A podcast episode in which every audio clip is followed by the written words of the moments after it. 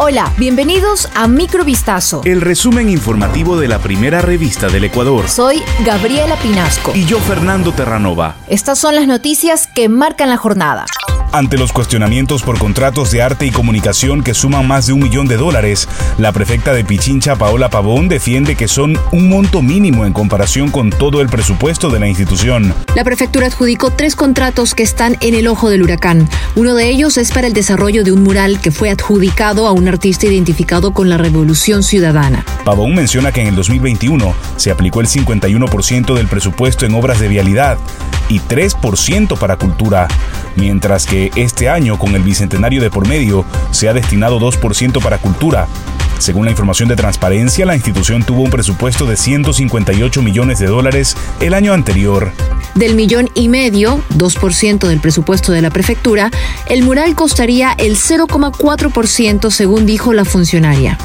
En su último reporte emitido este lunes, el Ministerio del Ambiente, Agua y Transición Ecológica de Ecuador detalló las afectaciones, acciones desarrolladas y el inicio de una acción administrativa por el derrame de crudo en la provincia de Napo. Luego de la emergencia suscitada el pasado 28 de enero, personal técnico de la cartera de Estado acudió al sitio para levantar los impactos causados por el derrame de crudo. De acuerdo a los informes técnicos, la afectación se encuentra dentro del Parque Nacional Cayambe-Coca y de acuerdo a la zonificación, el derrame ocurre en la zona de protección el área total de afectación es de 2,1 hectáreas, de las cuales 1,6 hectáreas se encuentran dentro de la zona de protección, mientras que 0,4 hectáreas se localizan en la zona de amortiguamiento del área protegida.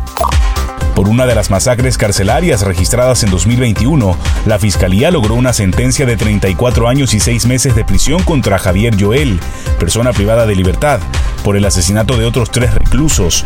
El hecho se registró como parte de los incidentes suscitados en la penitenciaría del litoral de Guayaquil. La mañana del 23 de febrero de 2021, varios enfrentamientos entre bandas delincuenciales se suscitaron en los diferentes centros penitenciarios de Guayaquil, Cuenca y La Tacunga, aparentemente por mantener el control de las mismas, dejando 79 personas privadas de libertad fallecidas, varios de ellos decapitados y sus cuerpos desmembrados. Incluso, videos difundidos en redes sociales por los propios delincuentes mostraron a los cuerpos decapitados y los prisioneros atacando con dagas, armas de fuego, garrotes y pateando los cuerpos.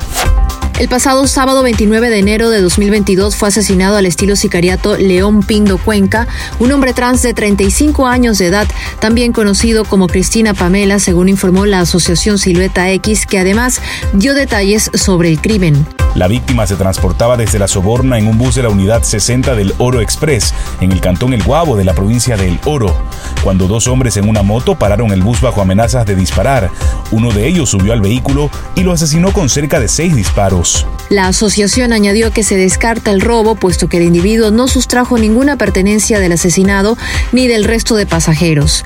El individuo subió directamente a quitarle la vida a León. Esta información fue corroborada por Galo Palacios, jefe político del cantón El Guabo en la provincia del Oro.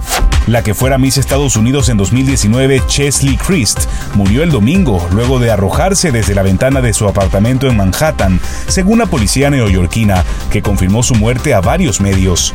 El cadáver de Christ fue encontrado a las 7 de la mañana en el edificio Orión de la calle 42, un lujoso rascacielos de esta zona del centro de Manhattan, cerca del Times Square donde ella residía. Christ, que tenía 30 años, colaboraba actualmente en el programa de variedades Extra, cuyos productores emitieron un comunicado en el que dijeron sentirse devastados y dijeron que ella era una parte muy querida de la gran familia de Extra.